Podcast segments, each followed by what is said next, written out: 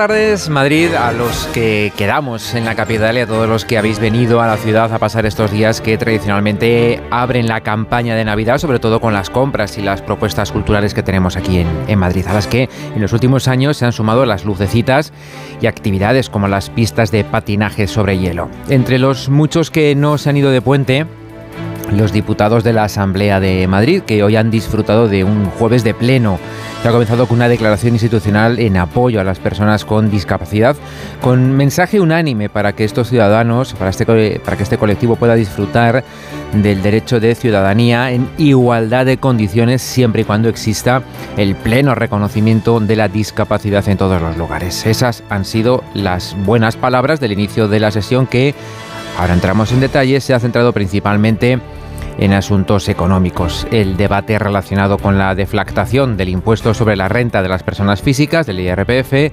la eliminación en 2024 del impuesto de patrimonio y las enmiendas a la totalidad de Más Madrid y PSOE a los presupuestos regionales para el próximo año.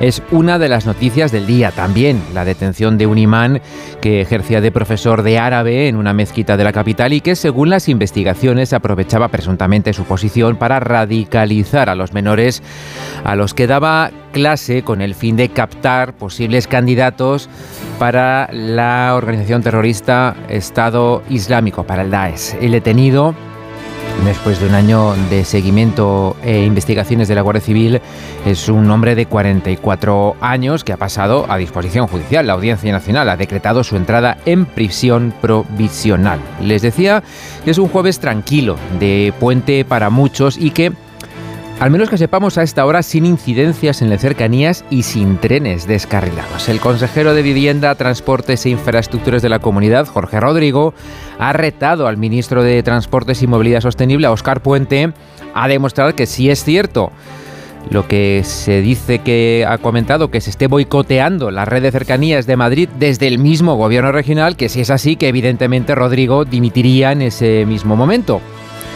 Desde el PSOE se niega que se acuse a nadie de boicotear el cercanías. Por cierto, que el próximo lunes, como es habitual ya desde hace tiempo, después de unas vacaciones, después de, algunos puentes, con el comienzo de la temporada de los coles y ante el previsible incremento del tráfico privado, los autobuses de la MT, de la empresa municipal de transportes, van a volver a ser gratuitos durante todo el día, excepto en la línea Express Aeropuerto. Como en anteriores ocasiones, los viajeros, para tener, tendremos que validar el título de transporte. Si no tenemos, el conductor nos facilitará un billete sencillo sin coste y aunque no tengamos mucho tráfico, siempre se recomienda el uso de transporte público. El próximo lunes con la gratuidad de los buses de la MT o por ejemplo hoy, sobre todo hoy que se prevén lluvias durante toda la tarde. Más de uno Madrid.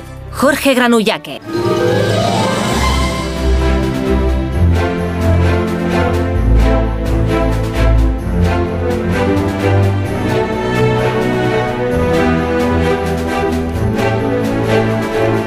24 hasta las 2 de la tarde con Nacho García en la realización de un programa que produce Irene Calderón, primer recorrido por el estado del tráfico en las calles de la capital, en las carreteras de la comunidad. Conduciendo, no te la juegues. Revisa tu visión en Óptica Roma. Viajarás más seguro. Óptica Roma, tus ópticas de Madrid, te ofrecen el tráfico.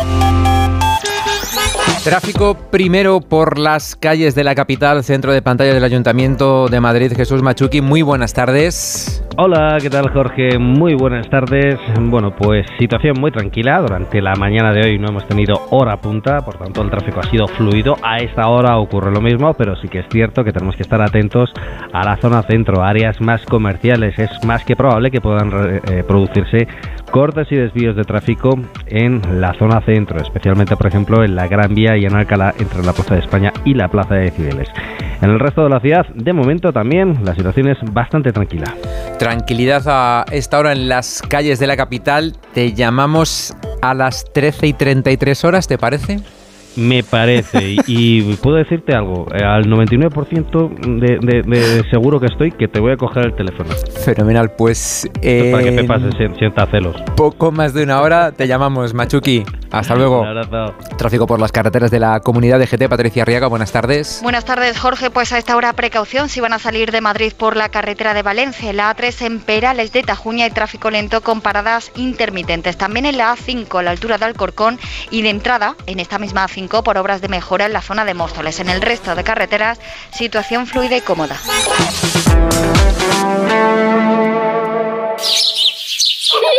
Nuestra vida está llena de sonidos que merecen ser escuchados.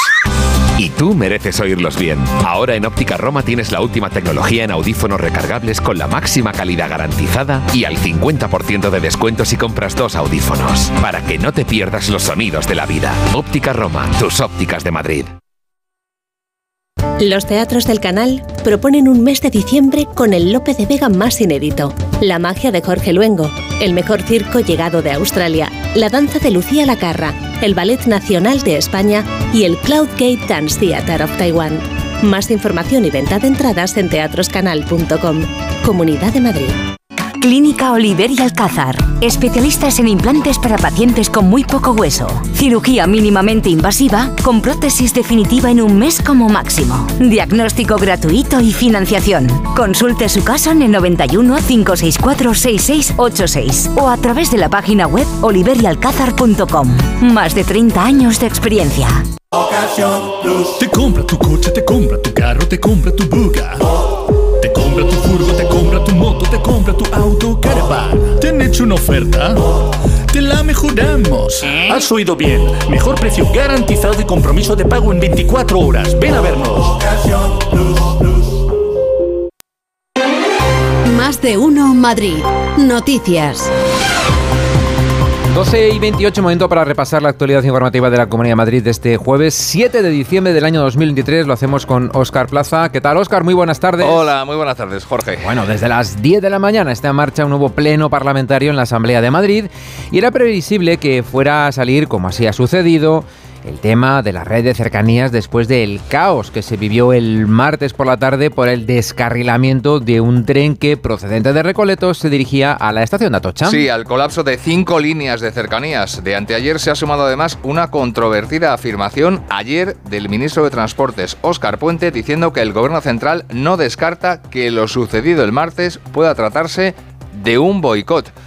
Asamblea de Madrid, Pachelinaza, buenas tardes. Hola, ¿qué tal? Buenas tardes. A ver, al ministro Puente le, repreguntaron ayer, al decir esto del boicot, si se estaba refiriendo a un boicot por parte del gobierno madrileño de Ayuso, y lo que dijo el ministro es que lo que él sabe es que nosotros mismos no nos vamos a autoboicotear. Una afirmación que abría la puerta a especulaciones, aunque esta mañana las trataba de cerrar de un portazo el portavoz socialista Juan Lobato, que tanto el martes como ayer por la tarde hablaba con el propio Puente y que niega cualquier boicot. Juan Lobato, por cierto, autoproclamado como mediador entre el Ejecutivo madrileño y Moncloa. Exigir fiscalizar a la Comunidad de Madrid, poner propuestas encima de la mesa, pero también exigir al Gobierno de España y creo que es mi obligación con los ciudadanos madrileños poner encima de la mesa lo que necesita Madrid del Gobierno de España. Y lo haré de forma incansable. Y si precisamente el Gobierno de la Comunidad de Madrid se empeña en no tener interlocución con el Gobierno de España, yo desde luego sí la voy a tener. Sin embargo, pide el consejero de Transportes un paso adelante a Lobato. Más allá de pedir disculpas, Jorge Rodrigo le propone incluso esta apuesta. Si usted y su ministro demuestran que el gobierno del Partido Popular, el gobierno regional, está haciendo algún tipo de boicot a cercanías, hoy mismo presento yo mi dimisión. Si no, preséntele usted mañana por la mañana. Sí que ha avanzado el PSOE de Madrid aquí en la Asamblea la entrada en funcionamiento el año que viene de nuevos trenes, en total 150. Pachi, más allá del capítulo cercanías, hoy tenemos tres cuestiones económicas, tres, entre ellas la deflactación del IRPF, que protagonizan ese pleno parlamentario. Sí, deflactación y modificación de la ley de patrimonio para retener en Madrid como compensación el impuesto de grandes fortunas. Tramitación rápida de ambas, en lectura única saldrán adelante por la mayoría absoluta del Partido Popular, aunque en la de patrimonio el Grupo Socialista votará a favor previsiblemente porque ya registró una iniciativa similar hace unas semanas. Las que no contarán con el respaldo de la Cámara serán las enmiendas a la totalidad a los presupuestos 2024, engañosos para Más Madrid, que ha presentado 2.301 enmiendas, únicamente parciales las de Vox, cuentas en contra de los madrileños, según los socialistas que reprochan que no incluyan, por ejemplo, impacto de género. Los presupuestos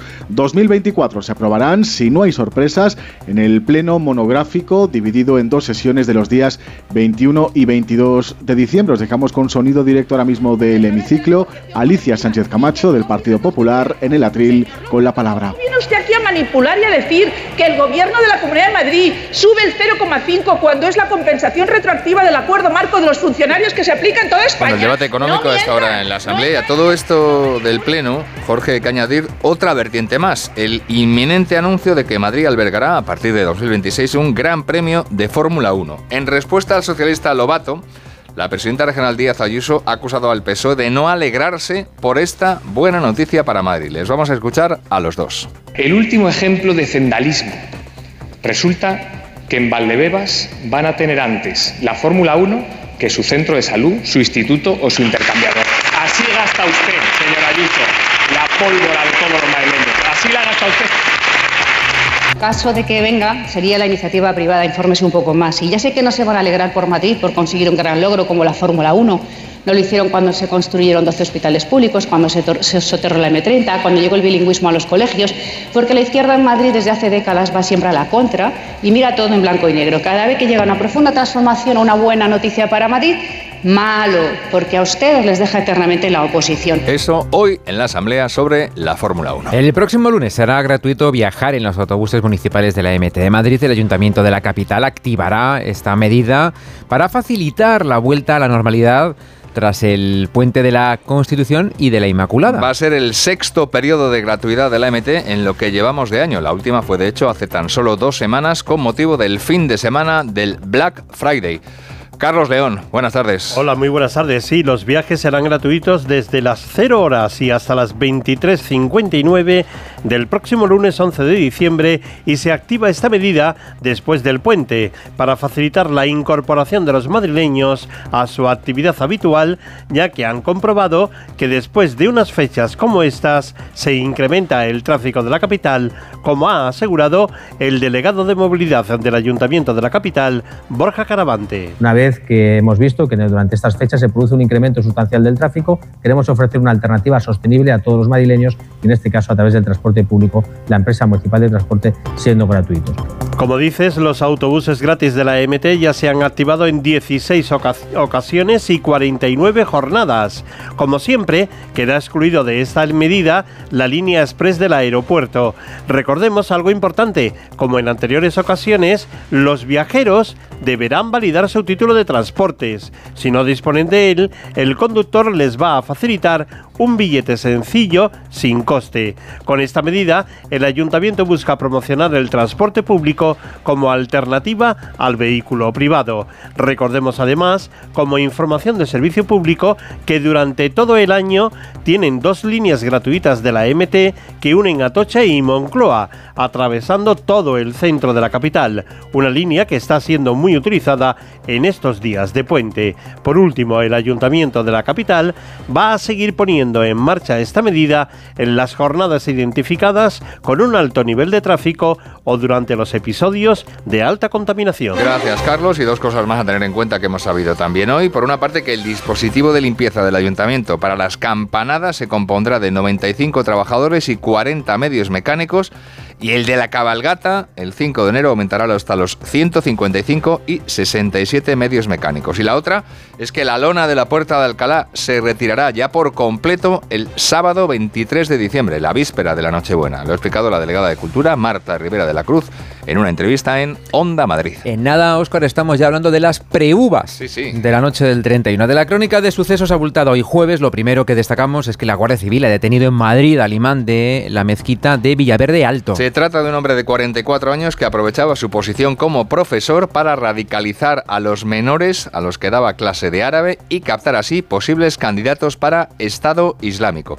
En la actuación se han practicado dos registros domiciliarios en los que se han incautado diversos elementos informáticos para su posterior análisis. El detenido, por cierto, ha sido puesto ya a disposición judicial, habiendo decretado el juez, el juez de la Audiencia Nacional, para él prisión provisional. Contamos además que la Policía Nacional ha detenido en Madrid a un varón que acosó y agredió sexualmente de forma continuada a una pasajera de la línea C2 de Cercanías Madrid. Sí, la mujer tuvo que tomar rutas alternativas y diferentes medios de transporte para acudir diariamente a su puesto de trabajo. Al arrestado se le ha impuesto una orden de alejamiento sobre la víctima y también sobre esa línea de cercanías C2 donde actuaba.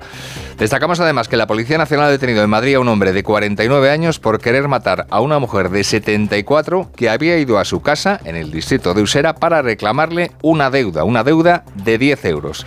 Los hechos ocurrieron ayer por la tarde en el número 6 de la calle de Alzola, en el barrio de Orcasitas. Y señalar también, por otra parte, que la Policía Municipal de Madrid ha detenido a dos mujeres y a un hombre por participar en una reyerta en el interior de una discoteca del centro de Madrid. Reyerta en la que cuatro agentes resultaron heridos y tres de ellos incluso tuvieron que requerir atención hospitalaria. La pelea tuvo lugar la madrugada del miércoles, poco antes de las 5 de la mañana, en la discoteca Independence Club, ubicada en la calle Atocha. Aunque los datos numéricos sobre llegada de turistas y recaudación de la hostelería no los vamos a conocer hasta después del puente, lógico, lo que está claro y lo que es cierto es que el centro de Madrid está a rebosar en estos días y hoy el ayuntamiento de la capital ha enviado un mensaje de tranquilidad tanto a los madrileños como a los que nos están visitando en estas jornadas. La delegada del área de turismo, Almudena Maillo, ha asegurado que el plan de seguridad está funcionando, cortando incluso algunos accesos a lugares muy, muy concurridos y que va a seguir funcionando a pesar de las aglomeraciones de gente que se están produciendo. Julia Troya, buenas tardes. Buenas tardes. Sí, mensaje de tranquilidad a la ciudadanía ante las aglomeraciones y los atascos que están marcando, como es habitual, el inicio de la Navidad en el centro de Madrid. Se están poniendo en marcha todas las medidas, todos los medios y recursos necesarios, aseguran desde el ayuntamiento, para garantizar la seguridad en las calles durante este puente y también durante las fiestas navideñas. Porque Madrid es una ciudad abierta, acogedora, pero sobre todo segura, destaca la concejala delegada de Turismo Almudena Maillo. Esa es la prioridad y van a seguir trabajando para evitar los atascos peatonales y para que madrileños y visitantes puedan disfrutar de unas fiestas tranquilas. Lo que conocemos es que todo funcionó dentro de un programa y de una activación que estaba prevista, en el que el, Ayuntamiento de Madrid puso todos sus servicios a disposición en la alerta para garantizar eh, esa seguridad. Hay que, destacar que Madrid, si por algo es conocida desde el punto de vista turístico, es que es una ciudad segura. De hecho, los que nos visitan, cuando hacemos las encuestas a los, a los turistas, lo que más valoran es que Madrid es una ciudad segura. Y seguimos, y desde el Ayuntamiento de Madrid vamos a seguir apostando por esa seguridad, que es una de las grandes fortalezas que tiene Madrid. Y precisamente para descongestionar la zona centro, invita Maillo a todos los ciudadanos a visitar otras zonas de la capital y a disfrutar del ambiente de otros distritos como Barajas o Arganzuela, porque este año la programación navideña, recuerden, llega a todos los rincones de Madrid. Capital que comenzará en 2024 con la construcción de al menos 15 equipamientos. Entre los que destacan Marta Morueco, los cuatro que albergará el complejo del antiguo mercado de frutas y verduras de Legazpi.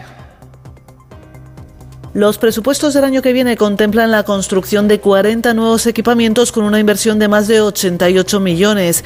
Desde que Almeida es alcalde, el consistorio ha edificado 53 nuevas dotaciones.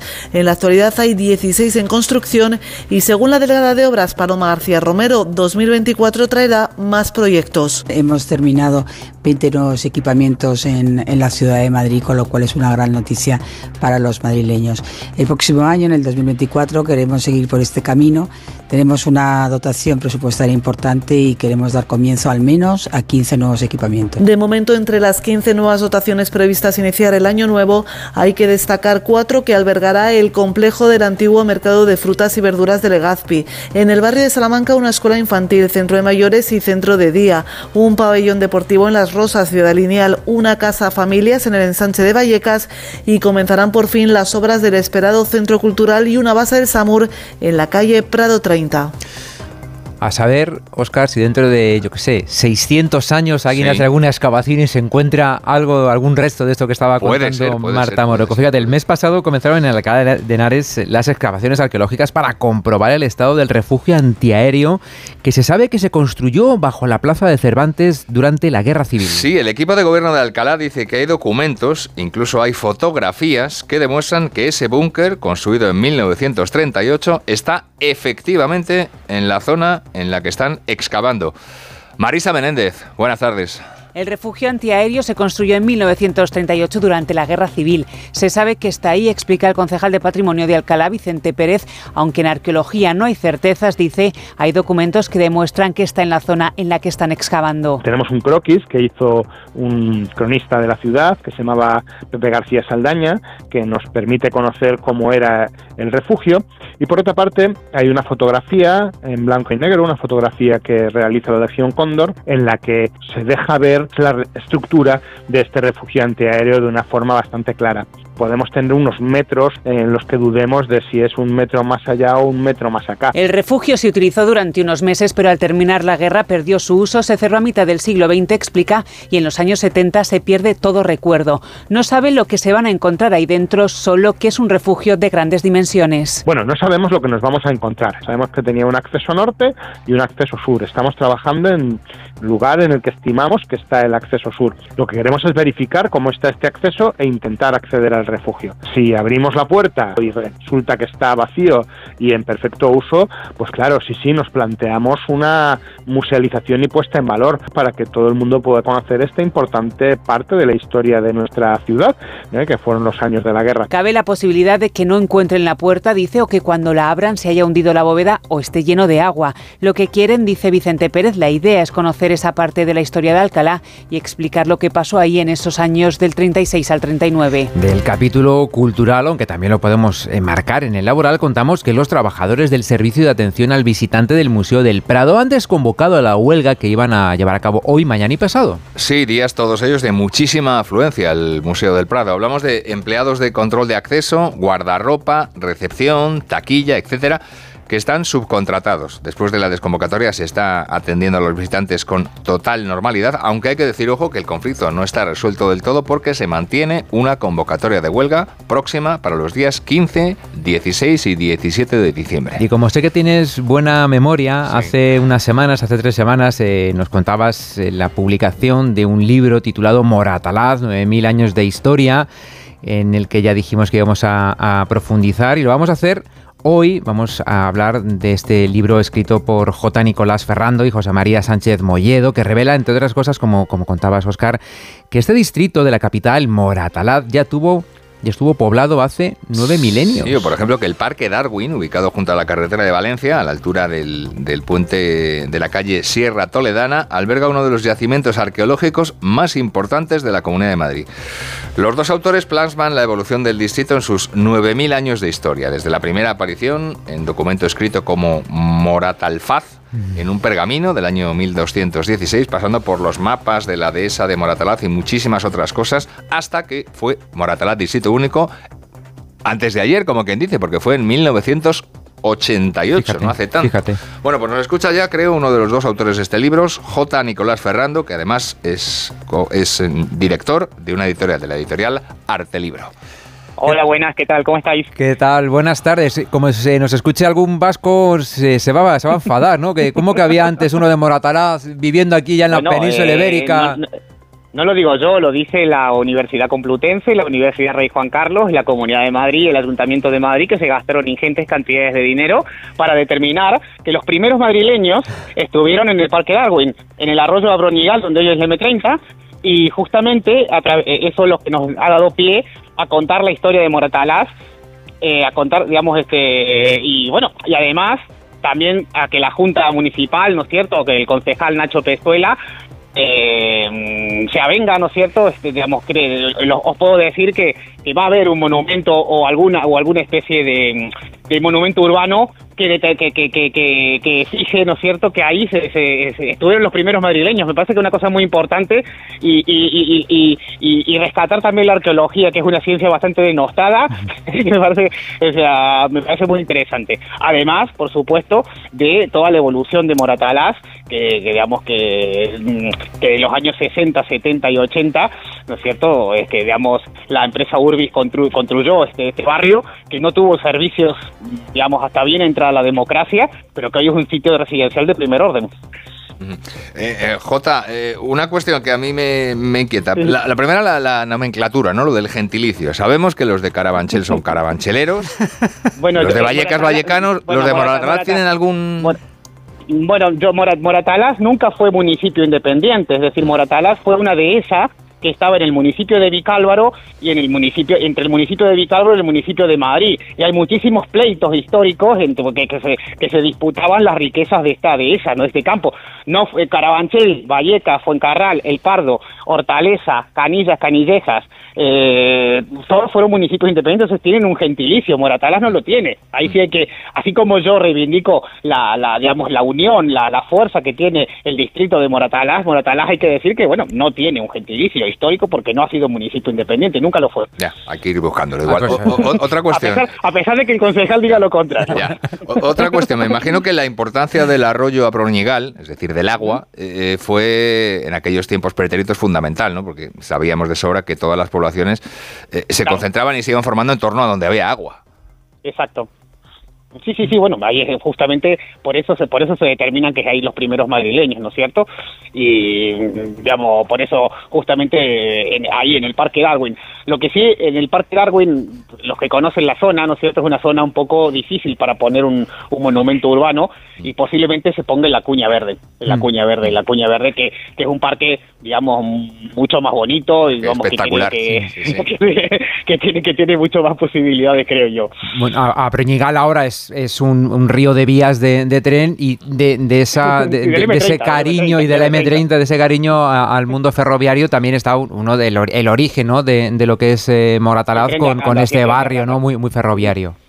Sí, sí, exacto. El- la colonia Bar Ferroviario, que ahora está próxima a cumplir 100 años, es un, un vamos, una, una construcción singular, ¿no es cierto? La, la construcción más antigua que está en pie eh, Moratalaz, que se empezó en el 23, en 1923 y se terminó en 1927, por eso estamos celebrando casi eh, los 100 años, y que se construyó al amparo de la ley de casas baratas de 1911 y otras posteriores, ¿no es cierto?, que propiciaron que muchísimas, que, que, que, mm, que en Chamartín, en Carabanchel, ¿no es cierto?, y, y aquí en Moratalaz, o también en Vicálvaro, eh, se- y en otros distritos se hagan este, este tipo de construcciones que son como ciudades dentro de una ciudad. Cualquiera que vaya a la colonia Bar Ferroviario va, va- va a sentir esa- esas, casitas bajas, que además están muy protegidas, como, como puede ser el Viso, ¿no es cierto?, en Chamartín, o u otra, digamos, o, de- o- o otras construcciones de, de esa, de esa época, ¿no es cierto? También en Usera hay muchas, hay muchas colonias también. Ujú. J. Nicolás, eh, tu acento te delata, eres un madrileño de Argentina. ¿Cuándo caíste por estos pagos?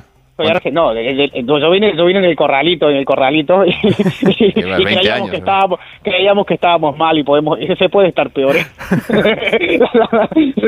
pero bueno, pero sí que, me, bueno, y me dedica, esta ciudad que me acogió me gusta mucho y me, y que hice dedicarme a ella, la que hice, la que digamos, a veces cuando tú, cuando tú, eh, mm, ¿por qué quiero tanto Madrid? Porque, porque, porque quiero tanto Madrid, porque al final yo creo que no podía volver a Argentina por la situación económica y toda esa historia, y bueno, y esta ciudad me acogió, y es una ciudad muy, eh, de- que, que, que, que tiene una virtud que es la acogida, ¿no es cierto? Porque, tal y como dice el alcalde de Madrid, y lo he dicho en muchos prólogos que de mis libros, eh, se es madrileño solamente pisando la estación de Atocha, la estación de Chamartín, la estación de autobuses de Méndez Álvaro o, o, o- o cruzando cualquier radial que la surca. Pues im- imagínate si vives en Moratalaz, con esos No, no, yo 9.000 no vivo años de historia. yo soy, eso de ya, distri- yo soy de Distrito Centro, Distrito Centro, y aparte de Moratalaz forma parte de una colección que hemos hecho de 21 libros sobre los 21 distritos de Madrid y Moratalaz es el, es el libro número 21. Por eso también para nosotros es muy especial, para mí, para mí como editor,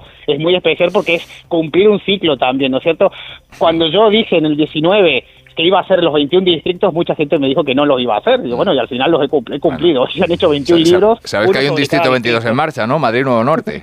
Pues tendrás que ir ya. Bueno, desde- no tiene que- Ponte ya a trabajo para el futuro. No, bueno, bueno, eh, yo creo que eso le, Eh, unos añitos, va, a tardar años en, va a tardar años, pero creo que es la transformación que tiene Madrid y creo que es una transformación muy importante y digamos y de primer orden y creo y creo que es muy acertada ah, ah, teniendo en cuenta que ha habido un Brexit, ¿no es cierto? Que, eh, que, el distrito financiero hay que ampliarlo y hay que darle mucho empuje porque yo creo que Madrid eh, es- está de moda en el mundo y creo que tiene que venir muchas inversiones a Madrid y creo que sí. J. Nicolás Ferrando y José María Sánchez Molledo han escrito este libro, Moratalaz, 9000 años de historia, citado por Arte Libro, eh, que yo te digo que es, es una auténtica maravilla, porque ya no es solo lo que contáis y cómo lo contáis, sino también el recuerdo de las fotografías, que es un, es, es bueno, un si nosotros, no- no- yo siempre digo, siempre digo que hay muchos tipos de editoriales, ¿no es cierto?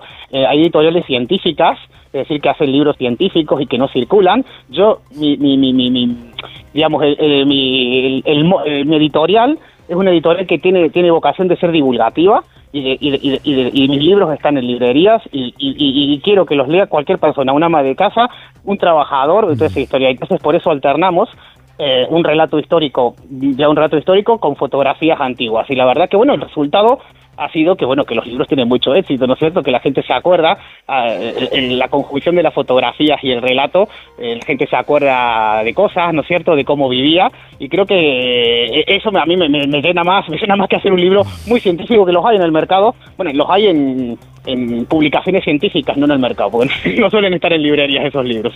Pues J. Nicolás, muchísimas gracias por estar este ratito aquí en, en Onda Cero, en, más de, en, más de uno, en más de uno Madrid. Que vaya bien con la preparación del Distrito 22. vale, Un abrazo, perfecto, luego. muchas gracias.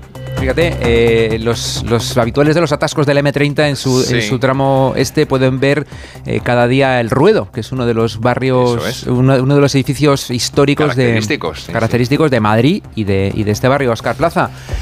Que te deseo ya feliz fin de semana o mañana Eh, te toca guardia. Mañana estoy, pero en Mañana te toca guardia, guardia, ¿no? nacionales, no, Pues locales. nada, que sea no leve la guardia de mañana, que Venga. sea leve. Chao. Hasta luego. Onda Cero, más de uno Madrid.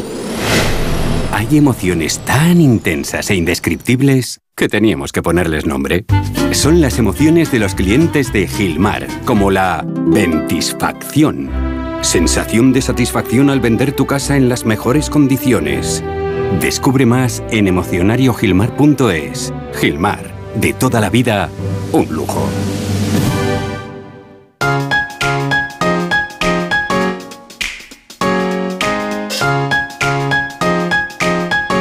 Seguro que más de un oyente ahora mismo va a decir, ese, ese soy yo, porque estará disfrutando de unas esas experiencias ¿no? que llegan en cajitas que son muy monas, que nos hace una ilusión tremenda cuando, cuando las compramos, cuando nos, nos las regalan.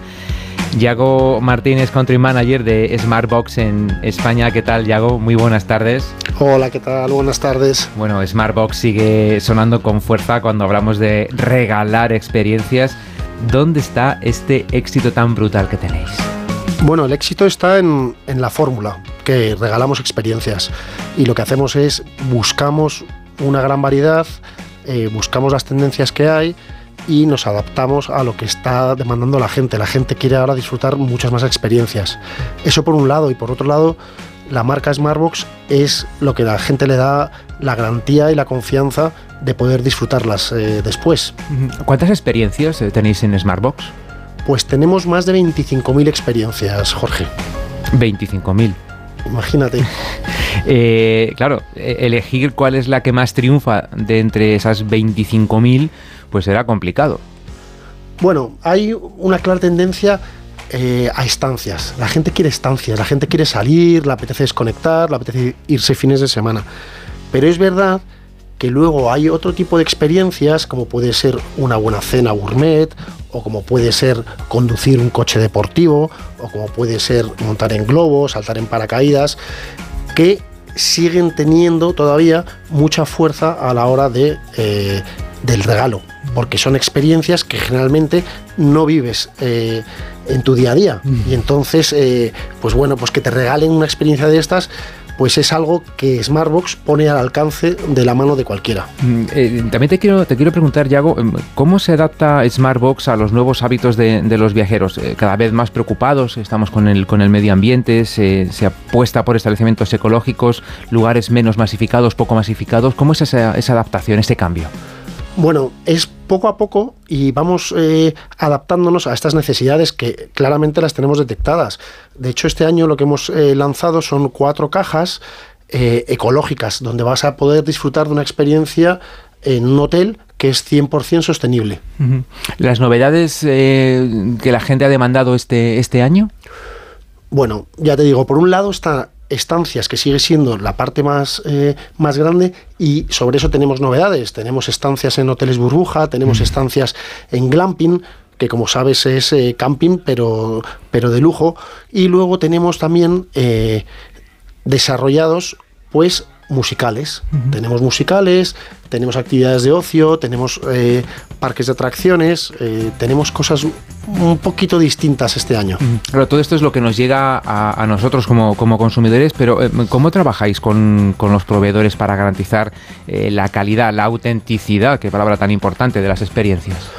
Bueno, tenemos un equipo de, de personas, un grupo humano que está continuamente visitando al partner, viendo la calidad que tiene, asegurándonos que ofrece el servicio que el consumidor eh, demanda.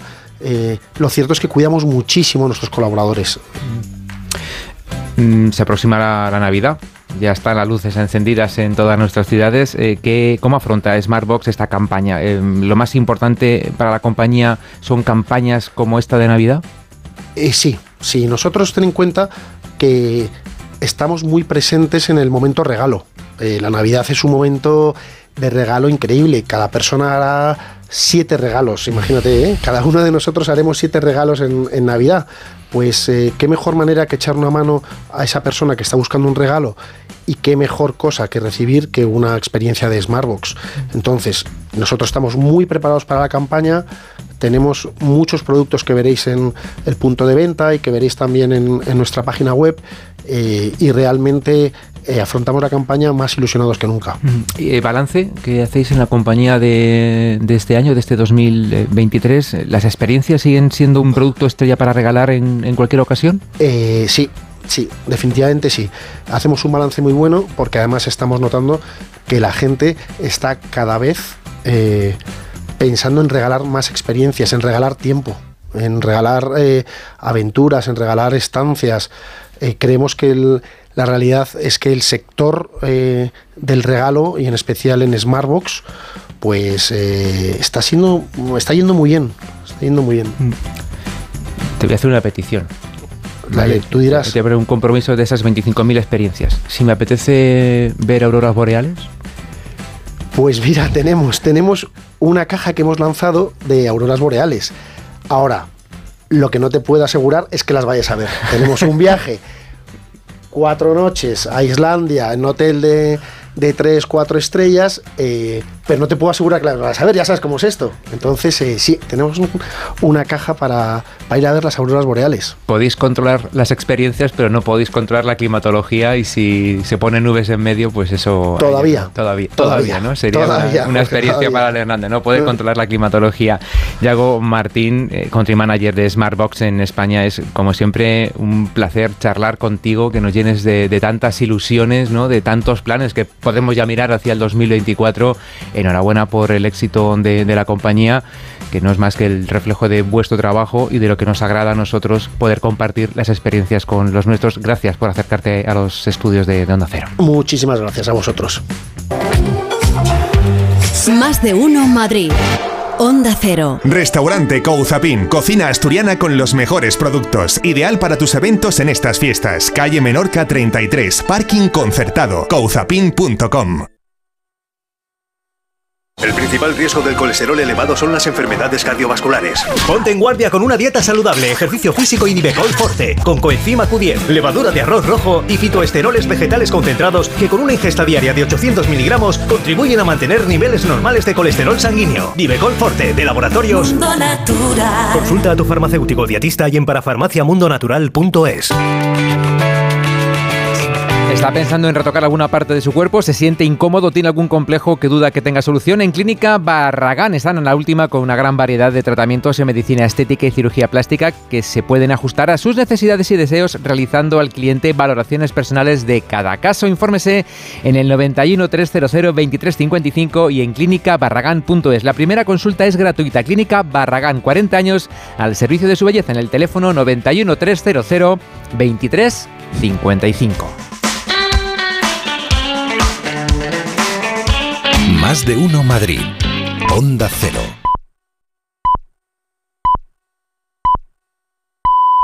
Es la una de la tarde, mediodía en Canarias.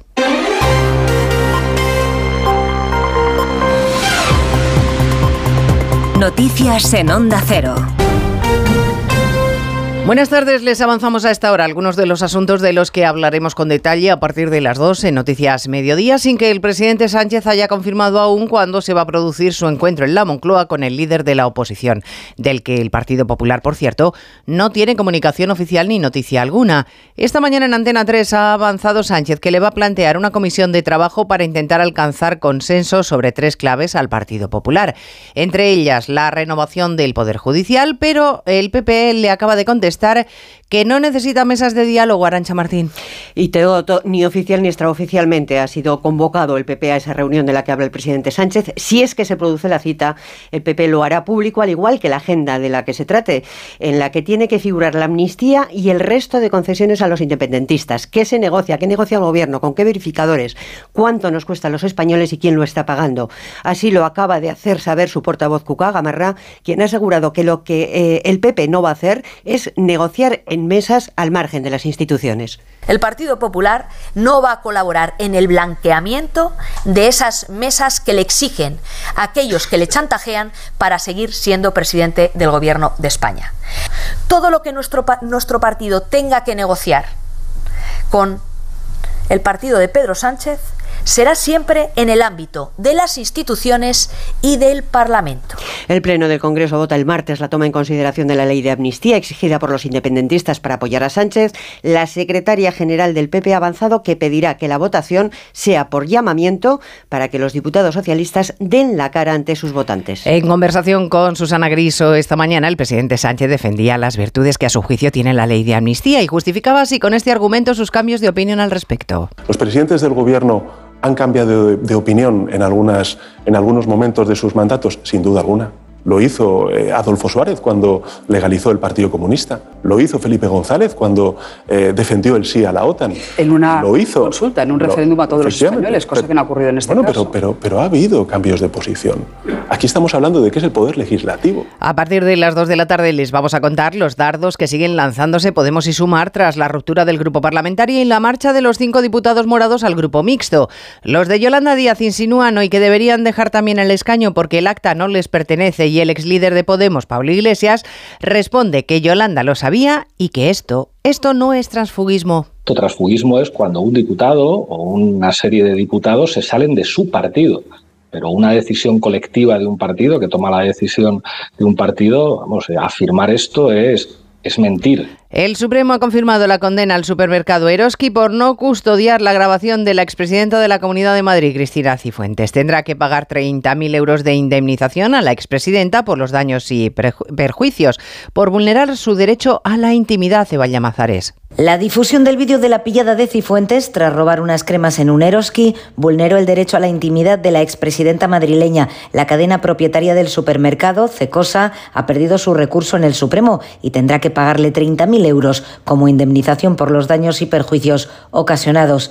El Supremo confirma la sentencia de la Audiencia de Madrid, que declaró que la cadena había incumplido su obligación de custodia de la grabación que tras tomarse por las cámaras de seguridad el 5 de mayo de 2011 fue ampliamente difundido siete años después en los medios de comunicación. Prospera pues definitivamente la demanda de Cifuentes. Hoy se cumplen dos meses de los ataques de Hamas en Israel. Los soldados cerca de la ciudad de Yan Yunis, en el sur de la franja, y el fiscal de la Corte Penal Internacional ha exigido el acceso de la ayuda humanitaria, alertando de que impedir de manera intencionada la asistencia a civiles puede ser un crimen de guerra. El programa de alimentos de la ONU avisa de que la mitad de la población de Gaza está ya sufriendo hambre severa. Se lo vamos a contar a las dos de la tarde, como las cifras definitivas que está proporcionando la Organización de Naciones Unidas sobre los fallecidos en la franja de Gaza desde el pasado 7 de octubre. 17.000 personas han fallecido en la franja de Gaza, el 70% mujeres y niños. Se lo contaremos todo ello en 55 minutos cuando resumamos la actualidad de este jueves 7 de diciembre. Elena Gijón, a las 2, Noticias Mediodía.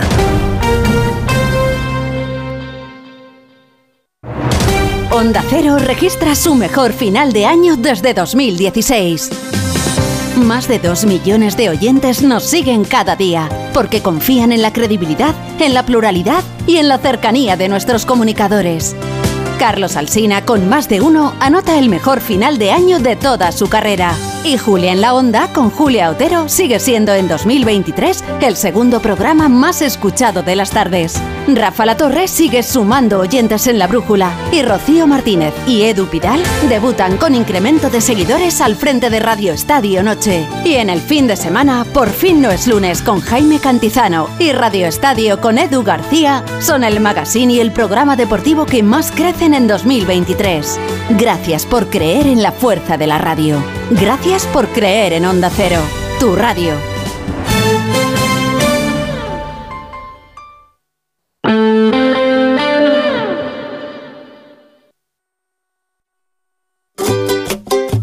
Más de uno Madrid. Onda Cero. Disfruta de la Navidad en familia con más de 500 pequeños productores de alimentos de Madrid, cuyo esfuerzo y trabajo diario llevan a tu despensa productos de gran calidad y cercanía. Porque en Navidad lo que quieres es celebrar con los tuyos. Hazlo con Alimentos M Producto Certificado. Sabores que despiertan tus sentidos y se convierten en un me gusta. Comunidad de Madrid. Oco, la mejor fusión entre rock y flamenco, arrasa en Madrid, con Estrella Morente, músicos de los Rolling Stones y los mejores artistas de varios géneros. Música, danza, arte y moda se unen en Espacio Ibercaja Delicias. Nuevas funciones a la venta en Tickets y ocodeshow.com. Atención, el grupo La Madreña presenta Cachopo and Go, un nuevo enclave en el mercado de Chamberí para disfrutar del mejor cachopo, además de otros muchos deliciosos platos de la cocina asturiana, para tomar allí o para llevar a casa. Cachopo and Go, más de 10 cachopos diferentes elaborados con las mejores materias primas. Llévese a casa el plato estrella de Asturias, Cachopo and Go en el mercado de Chamberí, lamadrena.com. Will Rock You, el musical de Queen, vuelve con su tercera temporada en el Teatro CaixaBank Príncipe Pío y patrocina El Tiempo. Siete minutos que pasa de la una de la tarde en este jueves que es 7 de diciembre. ¿Qué tal Hernández? Buenas tardes. ¿Cómo estamos, eh, Jorge? Muy buenas tardes. Pues aquí estamos, eh, lógicamente en ese primer ojo eh, del puente, porque esta vez sí, eh, esta vez eh, la terminología mm, es correcta, ¿o no? Puente. Lo tenemos claro, ¿no? Todos. Mm. ¿Eh, Jorge? Sí, para, para mí siempre ha sido mm, un puente si... Me da igual. Si es que el caso es que la gente lo disfrute, que pueda tener la oportunidad de salir, de viajar, de descansar. Y el que curre, pues que ya lo disfrutará, que no hay problema. Si las gallinas que entran por las que salen. Bueno, entre dos festivos tenemos eh, este día en medio, este 7 de diciembre después del Día de la Constitución y la principal novedad es que se disparan las temperaturas máximas. Mira, eh, parece un guiño del destino. Ya sabes que estamos ante el año más cálido de la historia. Hemos tenido un noviembre eh, con temperaturas auténticamente de récords y para ponerle la guinda al pastel en este puente de la Inmaculada Constitución viene este primer día que ha amanecido bueno, fresquito, hay que decirlo, ¿eh? 3, 3,7 exactamente a las 8 en punto de la, de la mañana. Era una temperatura bajita, incluso más que en el día de la Constitución. Eh, bajaban un poco. También hemos tenido algunas heladas en la sierra, pero atención, el cambio en los roles del viento. de componente norte en los últimos días a componente sur en el día de hoy va a provocar que ya tengamos 12 grados para hoy en la capital eh, y que las temperaturas vayan subiendo poquito a poco hasta alcanzar los 14 grados en el retiro para el próximo domingo. Pero vayamos por partes. Lo más inminente son esas lluvias que os había prometido, que van eh, a comparecer sobre las 2, 2 y media de la tarde empezará a llover en la Comunidad de Madrid y el arco de mayor precipitación lo tendremos entre las 5 y las 6 de la tarde. Será un ratito de muchos paraguas y esperemos que la, que la gente lo sepa manejar porque la verdad es que las calles están abarrotadas de gentío y de eh, público que nos visitan durante estos días. Para mañana por la mañana todavía nos quedarán unas pequeñas tormentas. Serán a primeras horas con eh, los valores, las temperaturas subiendo, sobre todo en las mínimas. Las vamos, Jorge, a doblar. De eh, esos 3,7 pasaremos ya estar en la senda de los 6 grados y las máximas se mantendrán en torno a los 12-13 aproximadamente. Una vez que pasemos las tormentas de primeras horas, lo que nos vamos a encontrar fundamentalmente es cielos despejados, huevos fritos eh, y un día verdaderamente espectacular para recibir eh, a la Inmaculada. Y ya te, te adelanto, de cara al sábado y al domingo. Seguiremos con unas temperaturas mínimas que van a seguir creciendo y que incluso, atención, el domingo se esperan 10 grados de mínima en la capital, lo que es una auténtica barbaridad, y después en las horas centrales del día, el día 10 de diciembre, se despedirá con una, una máxima en torno a los 14 grados. Tanto para las jornadas del sábado como del domingo, en Madrid y en toda la región, los cielos estarán bastante cubiertos, mayoritariamente. Puede que se escape alguna gota, pero será testimonial y tendremos un ambiente mm, más que invernal, yo diría, Jorge, que será otoñal. Pues lluvias entonces muy poquitas, ¿no? Muy poquitas, muy poquitas. Las lluvias Regamos las que tendremos. Perdona, que no te he oído. nada, para regar un poquito y nada más. Sí, exactamente, sí, sí, muy poquito. Es decir, tendremos un poquito de precipitaciones. Ya te digo, en esa horquilla, a partir de las 5 en punto de la tarde, se esperan unos 3, 4, 5 litros en la capital. De ahí no va a pasar. A partir de las 6, eh, el mayor bloque de precipitaciones habrá pasado y después lloverá de forma tímida esta tarde, pero muy, muy poquita cosa. La verdad es que la predicción eh, a medida que se ha ido acercando las fechas, eh, la cantidad de agua que se esperaba es mucho menor, pero estas lluvias sí van a ser muy repartidas por toda la península. La gente que hoy viaje a cualquier punto de España, salvo al, arco mediterráneo, donde allí eh, se va a lucir el sol, en general se van a encontrar con los cielos muy cubiertos y con algunas lluvias muy repartidas. Y eh, el viernes, ya te digo, alguna tormenta a primeras horas y después los cielos, aunque estén cubiertos, eh, dejarán poquita lluvia y dejarán, eso sí, un ambiente muy suave para que la gente pueda disfrutar de las luces, de, de pasear por Madrid, incluso de poder tomar alguna cosita en, las terrazas. Eh, es decir, el ambiente será eh, navideño y será estupendo para poder eh, disfrutar de estos días en la capital. Navideño sin nieve. Pues sin nada. nieve, eso es. Pues, pues para aprovechar, ¿no? ya, sí, van cambiando, van cambiando las tradiciones, Jorge. El día menos pensado eh, terminaremos todos en manga corta a la Puerta del Sol. Dale, dale unos años y ya verás. Mira, este se lo vamos a dedicar, si te parece, a nuestra Calderón, a nuestra Irene, porque dice, la moza que a San Ambrosio besa el pie, casará muy bien hasta luego. Adiós. We Will Rock You, el musical de Queen producido por Brian May y Roger Taylor, que arrasa esta temporada en Madrid. Esta Navidad regala emoción, espectáculo y buena música. Regala We Will Rock You en el Gran Teatro CaixaBank Príncipe Pío. Entradas en laestacion.com.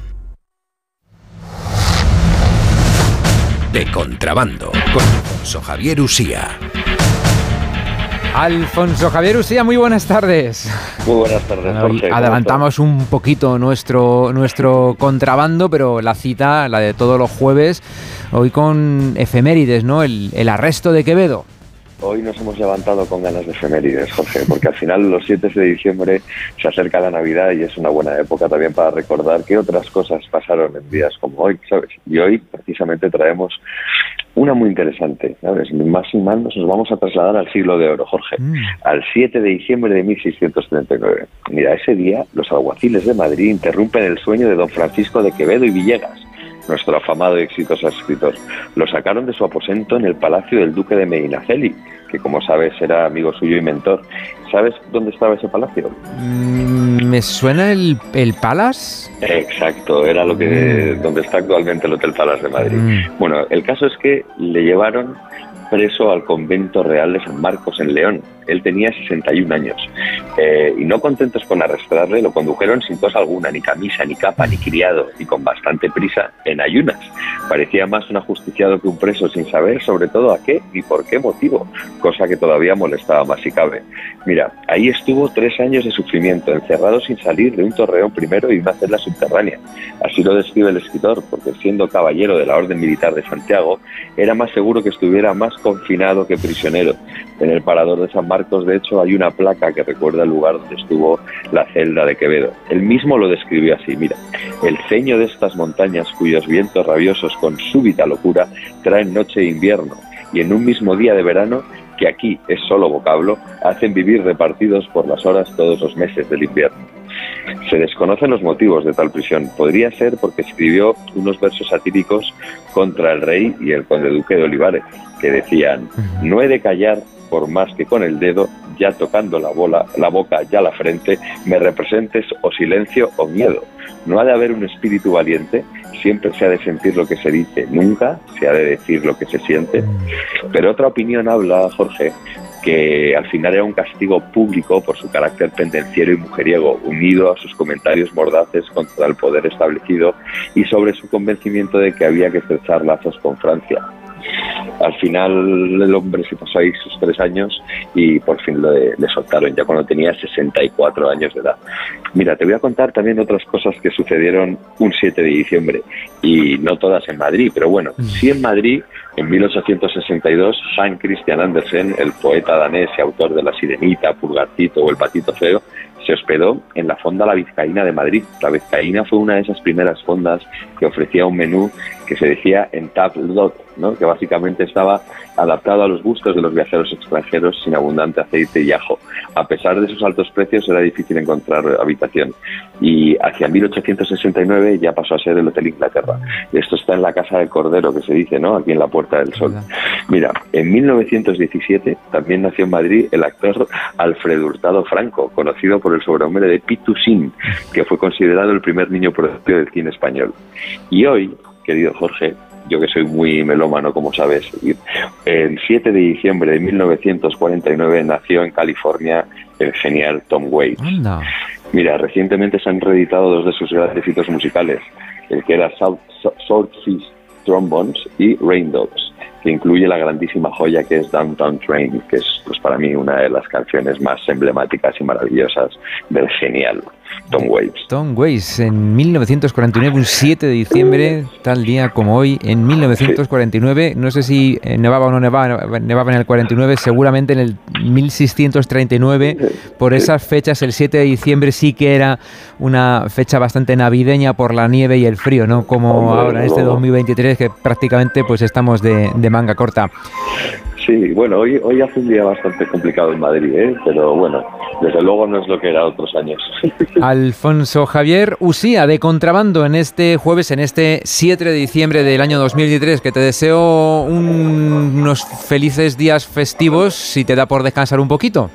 Bueno, eso intentaremos, pero ya sabes que al final los que nos dedicamos a escribir, los días de descanso son todavía de más trabajo. De más trabajo, pues que lo lleves con, con mucha alegría. Un fuerte abrazo, amigo. Un fuerte abrazo, Jorge.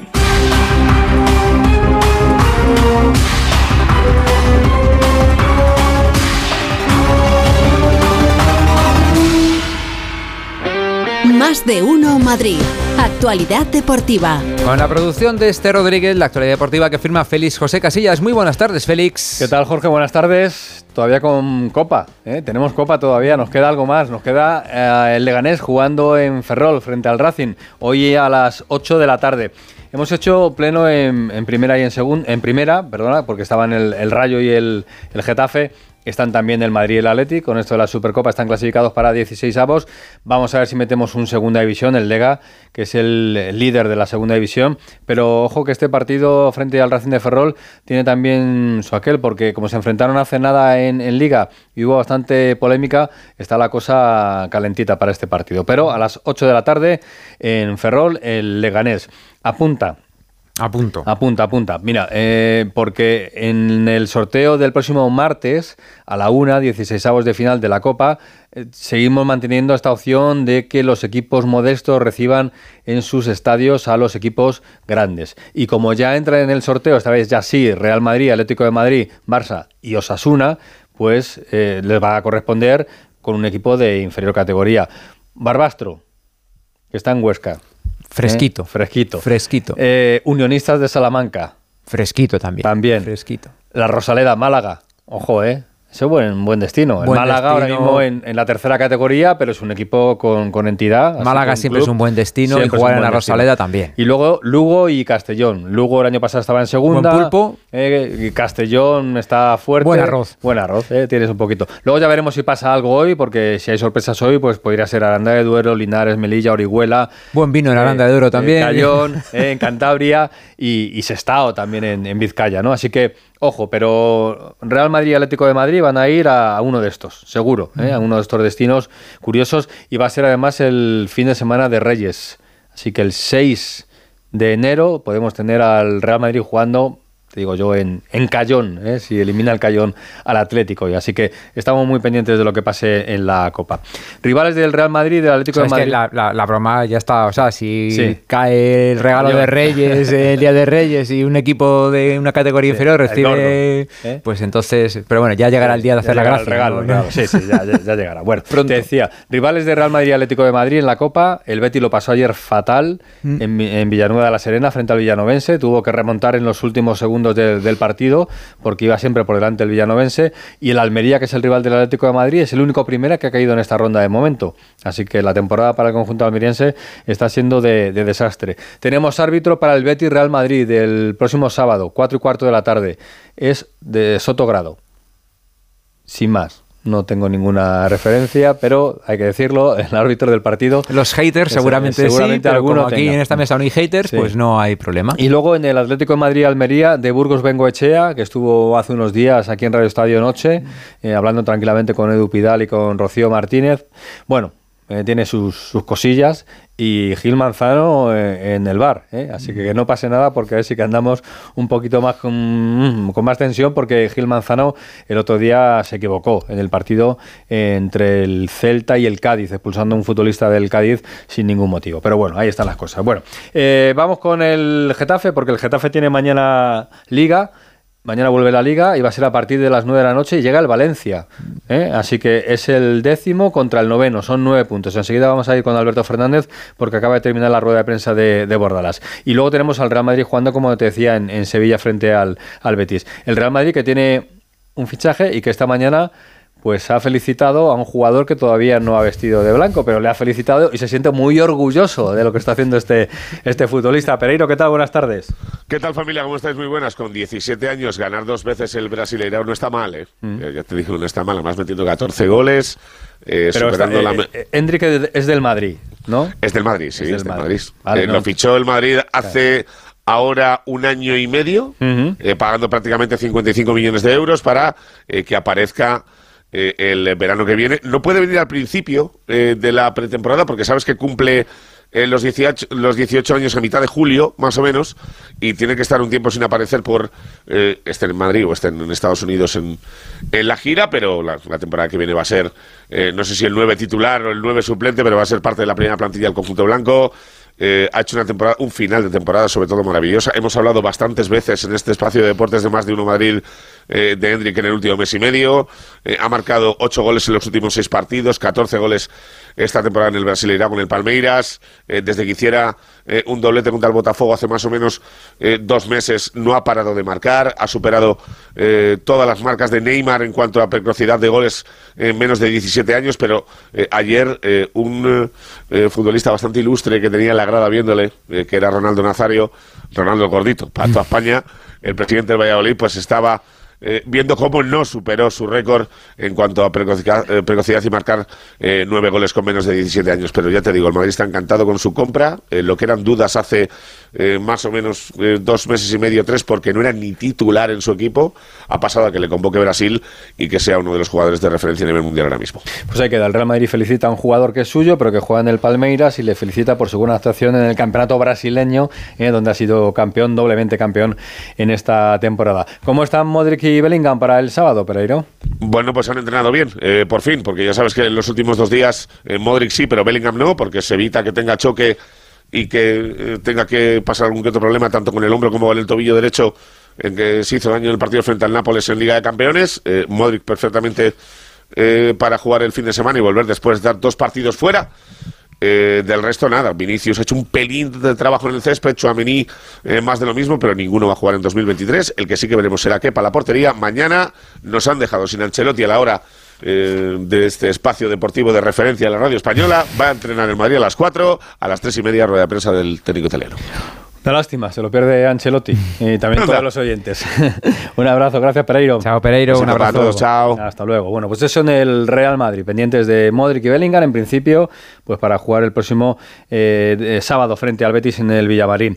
El Atlético de Madrid va a recibir al Almería. Eh, le voy a preguntar a Hugo Condes cómo está el Atlético y luego voy a contar una cosilla. Hugo, ¿qué tal? Buenas tardes. ¿Qué tal? Buenas tardes. Mira, por hilártelo, Félix, que yo sé que a ti te gusta este tema hilártelo. El Madrid felicita a un futbolista que es suyo pero que está en Brasil. El Atlético felicita a un futbolista que fue suyo y que está en Brasil, aunque ya no está porque el domingo jugó su último partido, que fue Felipe Luis, futbolista importantísimo, histórico en el Atlético de Madrid, que ganó muchos títulos y que bueno, pues lo ha felicitado el Atlético de Madrid porque el domingo jugó su último partido, se retira a los 38 años y lo ha hecho en el día del equipo rojo y blanco en sus, en sus redes sociales. Eh, bien, el Atlético de Madrid está entrenando sin Lemaris en Pablo Barrios, sin más novedades. Parece, por lo que se barruntaba en el entrenamiento de ayer y lo que hemos visto hoy, que va a haber algunos cambios respecto al equipo que jugó el otro día contra el Barcelona. Puede entrar Samulino, puede entrar Marcos Llorente en el carril, puede entrar Savic en defensa. Parece que Grisman va a ir al centro del campo y que Correa va a estar arriba con Morata. Repito, eh, son probaturas que está haciendo el Atlético de Madrid de cara a ese partido del domingo contra la Almería. Mm. Mira, os voy a contar porque a Jorge le interesa mucho también este asunto. Información del mundo deportivo que publica hoy en, su diario. Y el titular sería: eh, El Barça se la quiere devolver al Atlético de Madrid. Ese sería mi titular. ¿eh? El titular es Táctica Grisman. Bueno, la historia es la siguiente, ¿no? Afecta a, Joao Félix, jugador del Atlético de Madrid, que está en el Barça, que tiene contrato con el Atlético de Madrid hasta el año 2029. Entonces, dice la información del mundo deportivo que el Barça, la junta directiva, pues se plantea incluso cerrar ya un acuerdo con el futbolista para que sea con un traspaso, pero sí en unas condiciones muy ventajosas para el Barça. ¿eh? O, bien, o bien otra cesión, ¿eh? pero ahora mismo... por pedir... Por ahí vamos, ¿no? Por ahí vamos. Eh, lógicamente la figura clave Jorge Méndez, que es el representante del, jugador, considera el Barça que como Joao Félix solo quiere jugar en el Barça, no quiere ir a ningún sitio más, pues que eso es una medida de presión y que Jorge Méndez tiene que ayudar al Barça ¿eh? para que Joao Félix salga, se quede en el Barça, no vuelva al Atlético de Madrid, unas condiciones muy ventajosas para, para el Barça. Y se fijan en el caso de Antoine Griezmann. Y la historia es, como el Atlético de Madrid quiere vender, porque le interesa vender, no quiere que el Atleti les ponga, les pida los 80 kilos, que es el precio, digamos, de salida de, Joao Félix, ¿no? Que el Barça, bueno, pues con 30 más o menos lo, vería bien, la, salida, ¿no? Y se fija en lo que le hizo el Atlético de Madrid al Barça en el caso de Antoine Griezmann, que el Barça pagó 130 y luego el Atleti lo recuperó por muy poquito dinero, creo que fueron 20 más 4 o algo así. O sea que Hugo el Barça se fija en lo que le hizo el Atleti para volver a hacérselo al Atleti. O sea, no sé yo si en el Atleti van a, Va a colar, ¿no? a colar, ¿no? Se me olvida Mundo Deportivo decir, bueno, creo que al final fueron 40 lo que pagó el Atleti por, por Griezmann, aunque es verdad que eh, de cara a una futura venta, que creo que no va a existir esa futura venta, eh, el Atleti le pagaría eh, o se repartiría el 50% de la plusvalía de Griezmann con el Fútbol Club Barcelona. Se le olvida decir a Mundo Deportivo que Griezmann tenía dos temporadas de cesión O sea, por eso aquello de jugar los 30 minutos, de forzar la máquina y de que acabó llegando a ese acuerdo. Joao tiene uno. O sea, el Atlético de Madrid lo va a recuperar sí o sí en el mes de junio, a no ser que haya un acuerdo anterior. No va a poder hacerlo de jugar 30 minutos para presionar al Atlético de Madrid. Creo que el Atlético de Madrid tiene las cartas en la baraja. Que tiene que volver al Cerro del Espino y eso no lo quiere nadie en el Atlético de Madrid, eso es correcto. Pero eh, yo creo que las cartas las tiene el Atlético de Madrid en la mano. Eso parece. ¿Algo más, Hugo?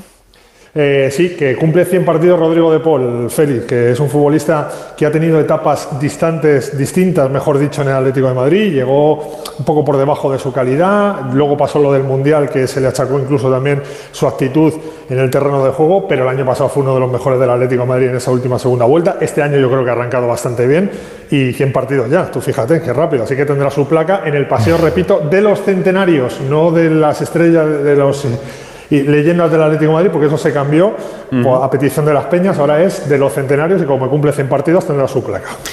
Gracias, Centenario. Hasta luego. Un abrazo. Yo también tengo más de 100, sí, correcto. Un abrazo. Pues placa para ti, hombre, placa para ti, por favor. Hasta luego. placa para Alberto Fernández, que también, tiene, yo creo que más de 100 ya con el Getafe. El Getafe juega mañana, recuerdo, 9 de la noche, Getafe-Valencia. Partido muy igualado en la tabla porque están iguales a puntos y dos equipos que están parejos. Y vuelve Hugo Duro, que es el delantero del Getafe que es de Getafe, que ahora está en el, Valencia, en el Valencia. Eso es. Eh, Alberto, ¿qué tal? Buenas tardes. Hola, Félix, Jorge, ¿qué tal? Muy buenas, sí. Y bueno, Bordalás ha querido tener también unas palabras para el delantero getafense, porque ya ha reconocido que él lo sacó para el primer equipo y él mismo se lo llevó a Valencia cuando estaba en la ciudad del Turia, porque bueno, consideraba que era un buen fichaje para allí y ha dicho que está rindiendo muy bien. El chico no lo pasó bien en su anterior etapa en Getafe y ha deseado Bordalás que su afición se porte bien con él. Una afición que, bueno, pues desde que llegó el técnico alicantino al final de la pasada temporada, lleva viendo 10 partidos al Getafe en casa, son 22 puntos de 30 eh, está casi eh, impecable la racha de Bordalas en casa y por eso la quiere mantener ante un partido que el que le hemos preguntado, que he visto los últimos años contra Valencia, pues a generar una rivalidad. Bueno, está dicho Bordalas.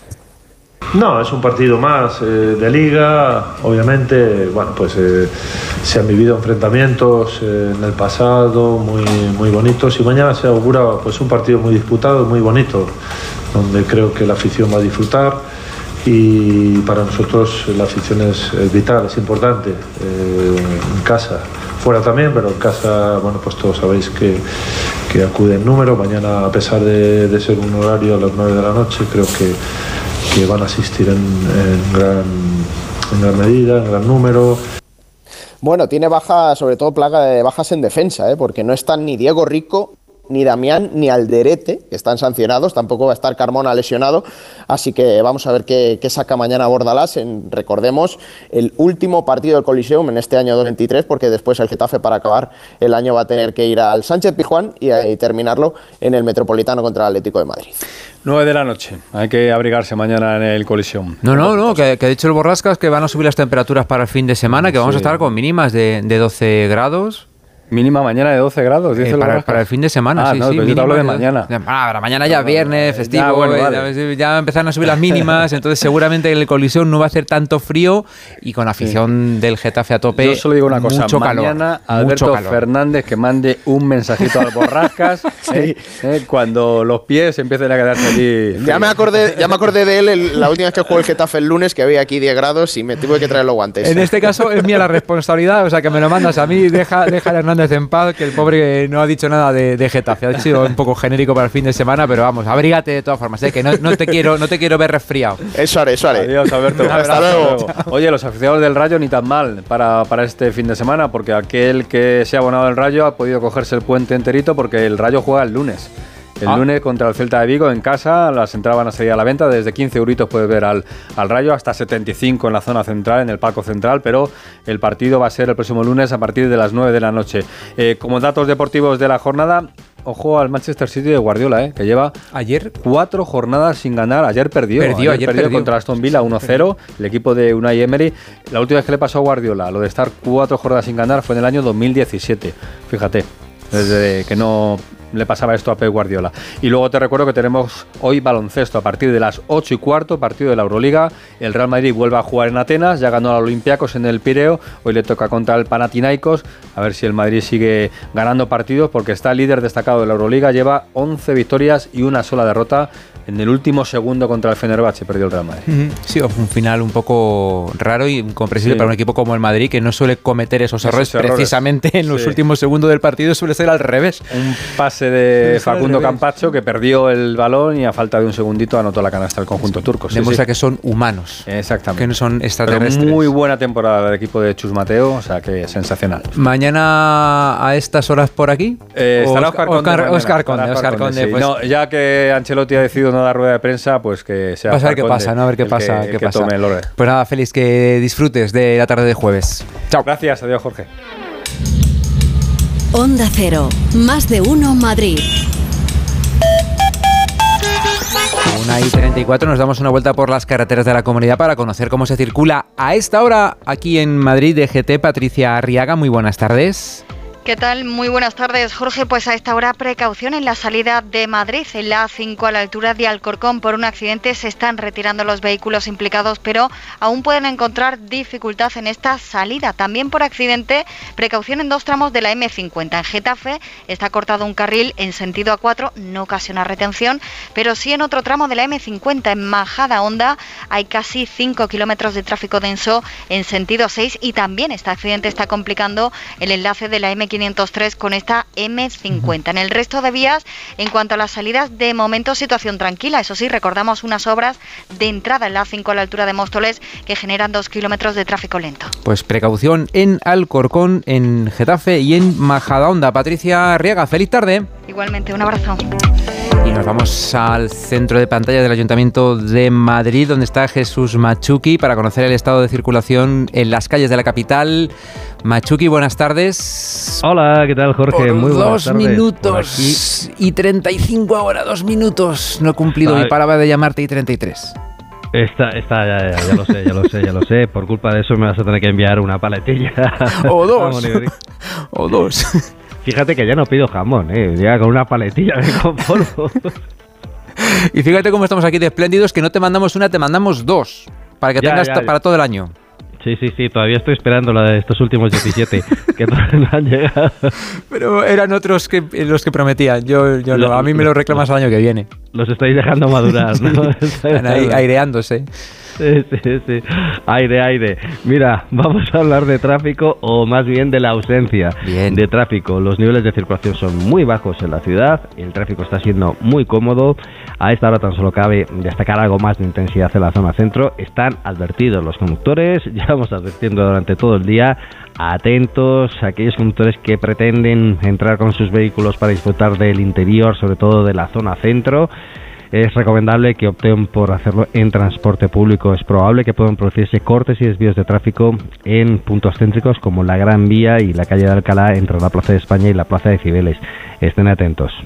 Sí, lo comentaba también antes eh, Óscar Plaza, las aglomeraciones que hay en el centro de Madrid, la seguridad está garantizada, como dicen desde el ayuntamiento, pero es cierto que en cuanto al tráfico eh, se complica bastante según avanza la tarde en las zonas más comerciales y en las zonas históricas de, de la capital y mejor, como recuerdas, que no es un recordatorio que haces así a la ligera, como una, una enumeración de cosas que tienes que decir en estas conexiones, sino que es cierto que es mejor utilizar, al menos los que somos, vivimos en, en Madrid, conocemos cómo es Madrid, utilizar el transporte público para Claro, evitar atascos y, y, Y malos sobre rollos. todo que qué mejor, qué mejor que, que, que estar compartiendo el, el trayecto en transporte público con tu familia, tus amigos, con ti mismo. Porque también hay gente que va sola a ver las luces del, del centro o a hacer compras. Oye, pues en vez de estar enfadado porque no consigues entrar con el coche al parking, no consigues plaza de aparcamiento, etcétera, etcétera, que mejor que hacerlo en transporte público. Jesús Machuki, que te deseo un feliz fin de semana largo. Ay, ojalá, ojalá. Va a Hasta estar bueno, lunes. seguro. Chao, hasta Buen- luego. Buen fin de semana. Disfruta de la Navidad en familia con más de 500 pequeños productores de alimentos de Madrid, cuyo esfuerzo y trabajo diario llevan a tu despensa productos de gran calidad y cercanía. Porque en Navidad lo que quieres es celebrar con los tuyos. Hazlo con Alimentos M Producto Certificado. Sabores que despiertan tus sentidos y se convierten en un me gusta. Comunidad de Madrid. Seguro que has oído que la mejor energía es la que no se consume. Desde FENIE Energía queremos ayudarte a que seas un consumidor eficiente. Te asignamos a tu agente energético más cercano de Madrid para que optimices tu consumo. ¿A qué esperas? Únete al cambio y forma parte de la transición energética. Entra en fenieenergia.es y recibe una oferta personalizada.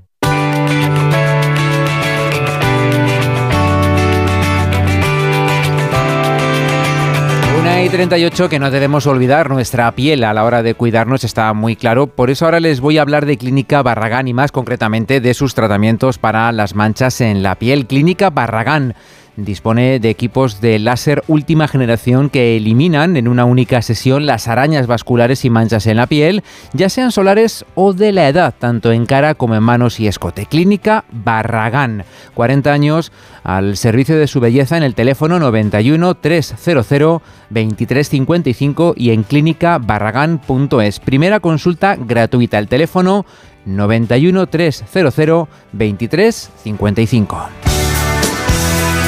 Más de uno Madrid. Onda Cero. Esta Navidad, haz un regalo que dure para siempre. Incloudforever.com es la biblioteca infinita de los recuerdos. El lugar donde amigos, familiares o esa persona especial vivirá eternamente. Entra en regalalainmortalidad.com y descubre Incloud Forever, un regalo que hace historia. Cambiar la bañera por un plato de ducha, reformar el baño completo. El caso es que meterse en obras da mucha pereza. Deje a un lado la pereza y acuda a Duchamanía. Sus profesionales realizan la reforma completa del baño o cambian la bañera por un plato de ducha, con rapidez, limpieza y empleando los mejores materiales. Todo a los mejores precios. Exposición en Paseo del Molino 6 y en calle Cabanilles 39, 91 468 4907 y duchamanía.es.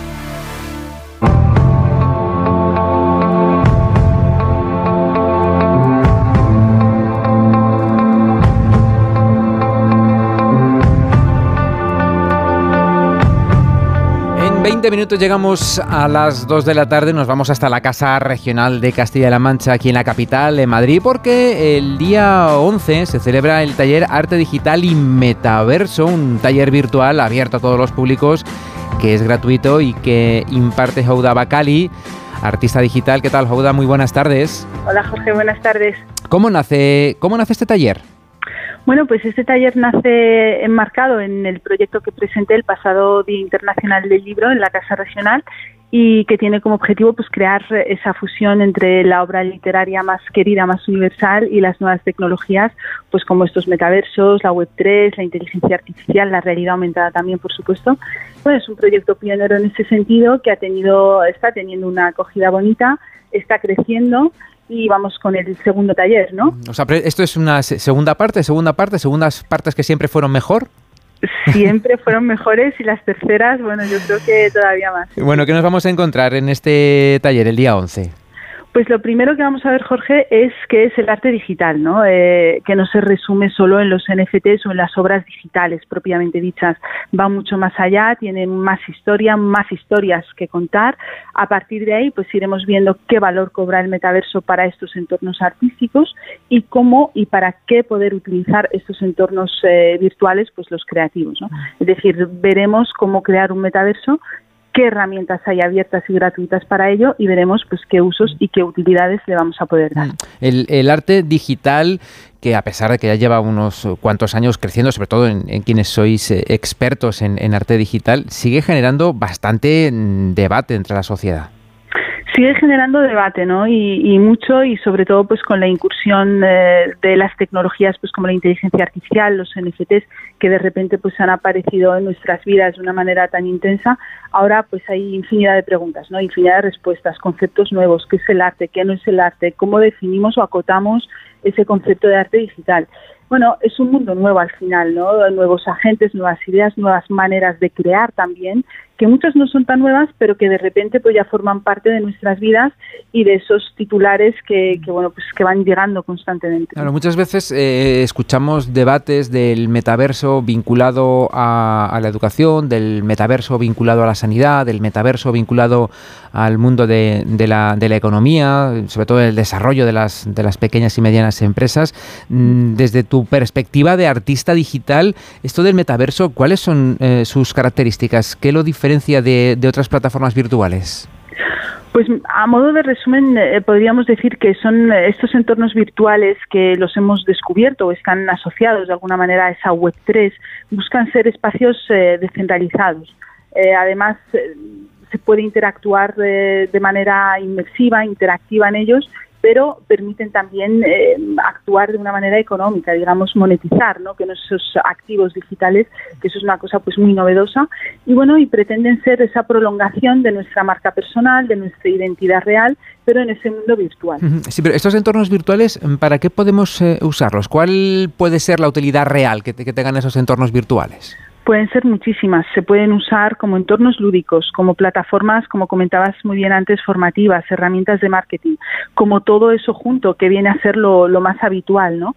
Em, vemos como muchísimas marcas, personajes de nuestro entorno cercano, pues ya forman parte de estos ecosistemas. En el mundo del arte lo hemos visto hace poco, pues eh, el ejemplo del Museo Thyssen. En entornos deportivos, pues tenemos los ejemplos de la Academia de Rafa Nadal, que tiene esa reconstrucción eh, en espacio virtual, los metaversos del Real Madrid, del Fútbol Club Barcelona también. En las ferias, pues como Fitur, por ejemplo, vemos como muchas marcas del sector turístico complementan sus estrategias de marketing y ventas con estas plataformas. El sector de la moda pues también lo ha acogido, ha adoptado estas, estos espacios inmersivos. El sector educativo, por supuesto, también como un complemento en las aulas y así podríamos seguir y seguir. ¿no? Mm, eh, entendiendo la monetización de, los entornos eh, virtuales como una de las principales bases para que crezca, eh, para que crezca el, mundo del, metaverso, comprendiendo que si no hay negocio detrás de esto, pues evidentemente no habrá un desarrollo. a modo de usuario, es la experiencia, mirándolo desde nuestros ojos, ¿no? Como ciudadanos, ¿es, la experiencia eh, el valor más importante? Yo diría que sí, es la experiencia es fundamental en estos espacios. Eh, al final, bueno, pues tiene esa capacidad de generar experiencias, reinventarlas en tiempo real, medir impactos de la, sobre la audiencia, también de readaptar los mensajes, ¿no? Eh, también todo esto es sumatorio y todo esto pues está muy focalizado en las generaciones nativas digitales que buscan más la experiencia que el debate o la teoría.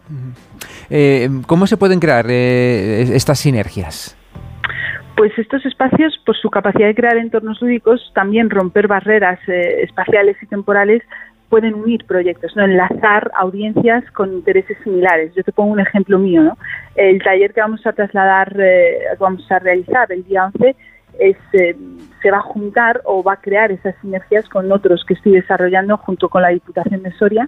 Y bueno, y esos talleres acercaremos el, el metaverso de Dulcinea de Don Quijote a Soria y los talleres de Soria a, Castilla-La Mancha. Intentaremos cruzar ideas y que crezcan, ¿no? Haciendo equipo y creando sinergias. Eh, entonces ahí eh, eso que cuentas sería otro de los valores importantes de, de este nuevo ecosistema, ¿no? El no tener limitaciones espaciales ni temporales ni espaciales ni temporales sería importantísimo y sobre todo que aunque esto está focalizado, eh, digamos, más pensado para la generación Z que puede mostrar más interés en este tipo de plataformas, las marcas, las instituciones, pues pueden pues suelen poner más el foco en ello.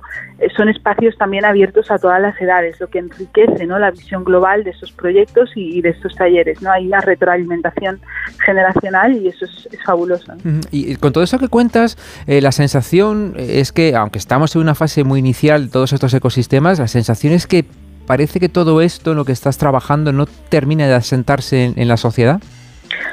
Bueno, tú antes tocabas un tema importante, que al final tiene que haber una conversión, ¿no? Y todavía se está pensando a ver cómo se hace, pero sí es verdad que todas estas tecnologías, eh, las tecnologías también, las que están asociadas a la Web3, son muy novedosas, están en fase de coger forma es verdad que cada día se entienden un poquito más, un poquito mejor. Yo creo que sí terminarán encontrando su sitio, tendrán una mayor adopción, ¿no? A medida que el público pues vayamos viendo esa utilidad y sepamos qué hacer con ellos, ¿no? Y vayamos sobre todo perdiendo el recelo a las nuevas tecnologías. Bueno, hablas de, la generación Z, hablas de los nativos digitales, pero, pero esto que tú has montado para, para el día 11 en la Casa Regional de, de Castilla-La Mancha, eh, es gratuito, eh, pero insistes que es para todos los públicos, que realmente eh, si no tenemos contacto con, con entornos, que sí que podemos ir, aunque sea para aprender.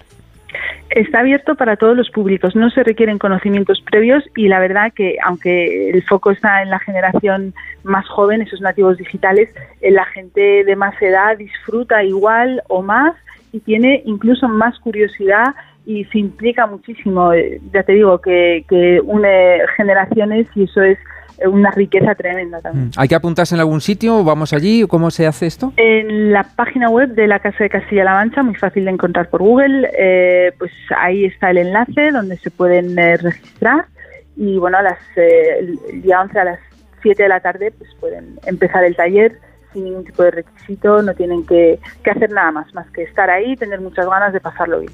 Jauda Bacali, artista digital, que vaya bien este evento el 11 de diciembre, eh, arte digital y metaverso en la, calle, en la Casa Regional de Castilla-La Mancha en Madrid. Te mando un beso fuerte. Un beso enorme, Jorge, un abrazo grande.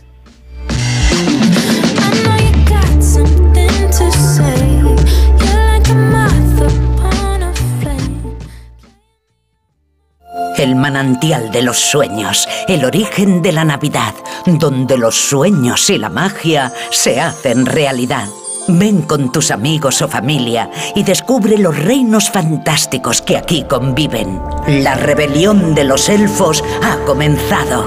Te esperamos en el Real Jardín Botánico Alfonso XIII, Universidad Complutense de Madrid. Más información en elorigendelanavidad.com. Los teatros del canal proponen un mes de diciembre con el Lope de Vega más inédito, la magia de Jorge Luengo, el mejor circo llegado de Australia, la danza de Lucía Lacarra, el Ballet Nacional de España y el Cloudgate Dance Theatre of Taiwan. Más información y venta de entradas en teatroscanal.com. Comunidad de Madrid. Atrévete al cambio 100% eléctrico con la marca sueca Polestar, vanguardia, sostenibilidad y minimalismo de última generación. No dejes pasar la oportunidad de conocer de primera mano el Sub Polestar 3 o de hacer tu prueba de conducción personalizada con el Polestar 2, ahora con hasta 655 kilómetros de autonomía. Descúbrelos ya en el Space de Madrid Velázquez 37.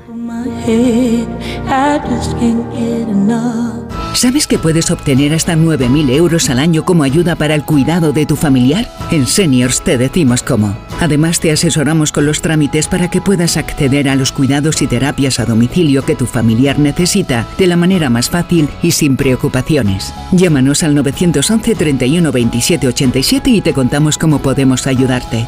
En Seniors queremos cuidarte.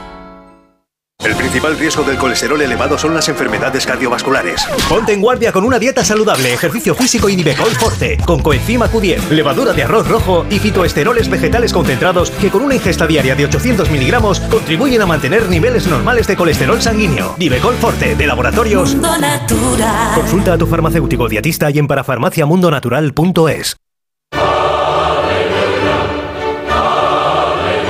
El Mesías de Händel en el concierto de Navidad de la Filarmónica. Miércoles 13 de diciembre en el Auditorio Nacional. Entradas en lafilarmónica.es.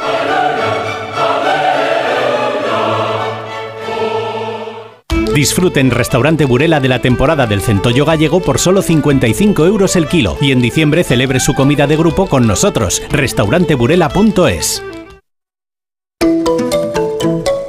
¿Eres muy fan de Metro? ¿Quieres sorprender a los tuyos con un regalo original? Date una vuelta por la tienda oficial de Metro de Madrid. Ahí vas a encontrar de todo, desde lamas con los nombres de estaciones, pasando por maquetas de trenes o libros, hasta productos para mascotas. Entre los artículos más vendidos se encuentran los emblemáticos rombos de Metro. Se trata de reproducciones de los logos de la compañía que encontramos en los accesos a las estaciones. Además del modelo tradicional, con los colores blanco, rojo y azul, Se ha hecho uno con los colores de la bandera LGTBI, como el instalado en la estación de Chueca. También como novedad esta temporada, el suburbano madrileño va a poner a la venta jerseys con motivos navideños para lucir durante las fiestas. Si te apetece conocer todas las opciones de regalo, no tienes más que acercarte por las tiendas que se encuentran ubicadas en el interior de las estaciones de Sol y Plaza de Castilla o entrar en la web www.latiendademetrodemadrid.com.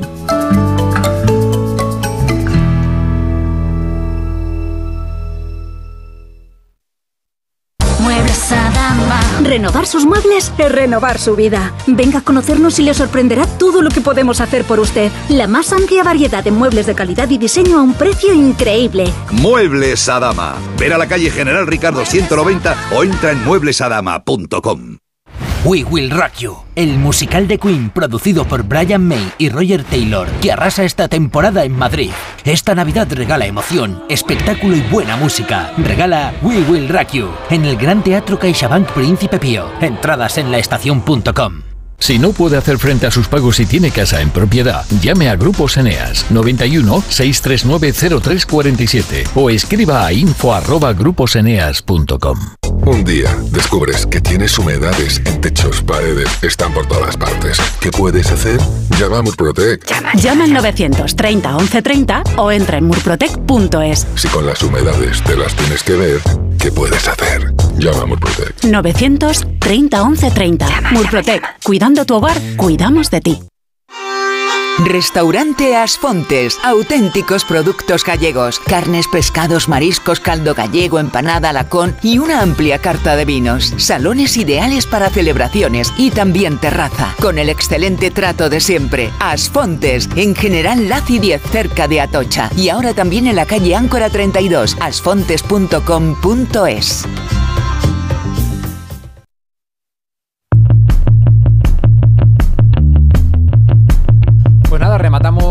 este jueves con apuntes de ocio para los próximos días con Irene Calderón. ¿Qué tal? Muy buenas tardes, Irene. Buenas tardes, Jorge. Eh, ayer se estrenó Escenas de la vida conyugal en el Teatro Infanta Isabel.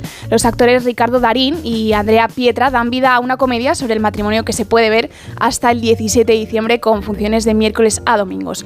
Mañana se estrena La Isla del Aire en el Teatro Español, un drama protagonizado por la actriz Nuria Espert, ambientado en Menorca, que narra cómo una familia compuesta por cinco mujeres se aventura en un viaje en barca a la Isla del Aire.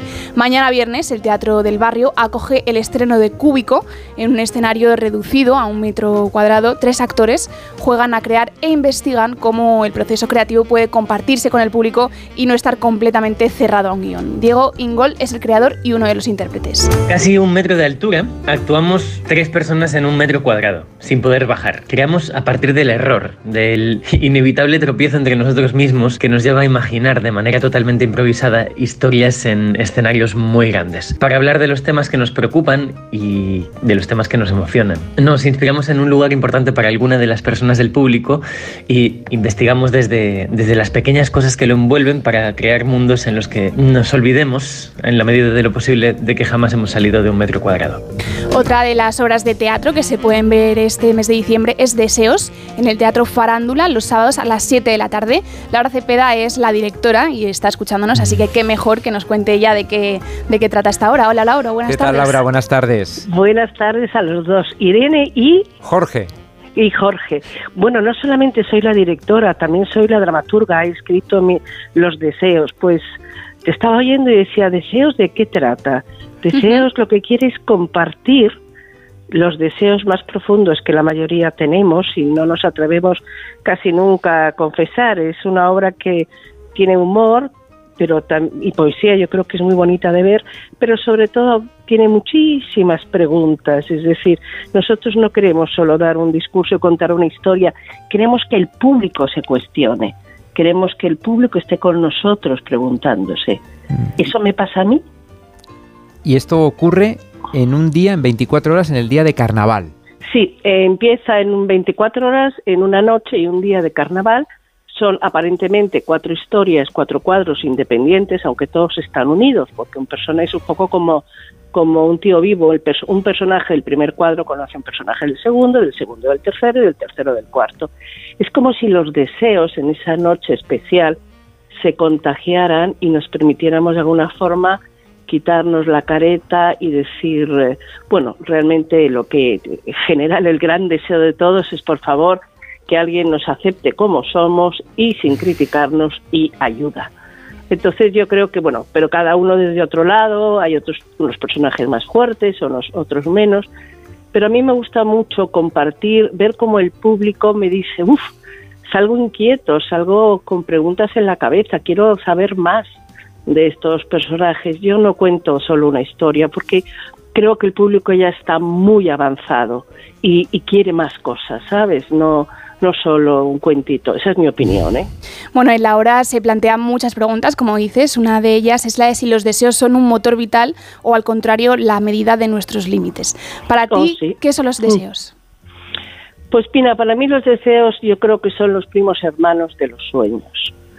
Y los sueños, eh, digamos, son la base que sustenta aquello que no es práctico, pero que sin embargo es el, lo que nos mueve. Es decir, los sueños, los deseos, es, lo que realmente hace que nuestra cabeza, más allá de cómo voy a pagar el alquiler y, y qué hago este fin de semana y con quién quedo a comer, es lo que nos sustenta, lo que nos hace únicos. Cada uno tiene unos deseos y unos sueños únicos y eso es lo que a mí me gusta. A mí me gusta mucho el género humano, me gustan mucho los seres humanos. Por eso trabajo en el teatro, porque me gusta mucho ese momento único e irrepetible que se crea entre un público que viene solo ese día y una función que solo se hará así ese día. Y es, no sé, es una sensación de, de estar en el mundo mucho mejor. El tiempo que pasa y que no vuelve, ¿no? Que si lo desperdiciamos, lo hemos perdido. Sí, hoy estaba pensando, bueno, en estos días me ha dado por leer también un poco de cosas así sobre el paso del tiempo. Bueno, tú sabes que el tiempo no existe, ni tú ni yo. Somos nada más que vacío, opinión y, drones. Es decir, es, es una fórmula si uno se mete en la, en la, digamos en la filosofía cuántica te pues, das cuenta que los deseos tienen mucho que ver. El tiempo marca y estamos llegando al final del programa, así que te agradecemos mucho que hayas acompañado, nos hayas acompañado a este, en este tiempo aquí en Onda Cero, en el Teatro Farándula, durante este mes de diciembre, deseos los sábados a las 7 de la tarde, que os mando a ti y a todo el equipo un beso muy grande. Exacto, y deseando veros. Muchas gracias, Laura. Nosotros deseamos veros. Adiós, saludos. Gracias, Irene. Hasta mañana. Gracias, Nacho García. Hasta mañana. Llegamos a las 2 de la tarde. Tiempo de información con Elena Gijón.